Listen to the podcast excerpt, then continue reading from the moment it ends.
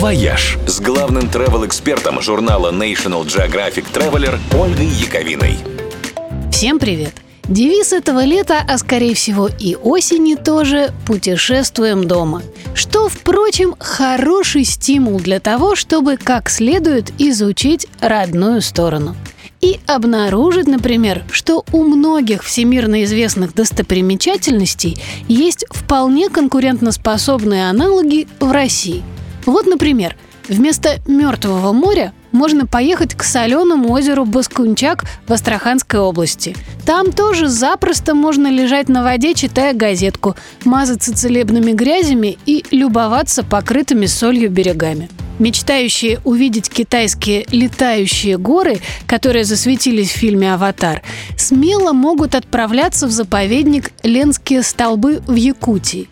Удивительный каменный лес с вертикальными 100-метровыми скалами на берегу реки Лены по красоте не уступает китайскому коллеге и тоже включен в список наследия ЮНЕСКО.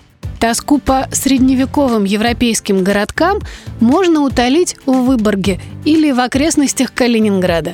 А новая набережная Ёж-Королы до того похожа на бельгийский брюге, в честь которого и названа, что там смело можно залечь на дно на недельку и получить преогромное удовольствие.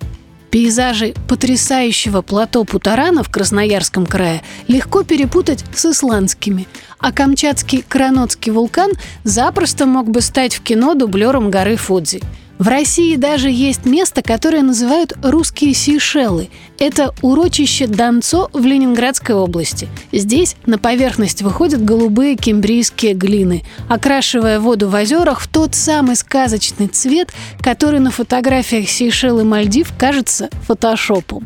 А если хотите, чтобы к лазоревой воде прилагались белоснежные пляжи, поезжайте в Приморье. Между прочим, Владивосток находится на широте Сочи, и купальный сезон там уже в разгаре. В общем, есть нам чем заняться дома, и пусть весь мир подождет.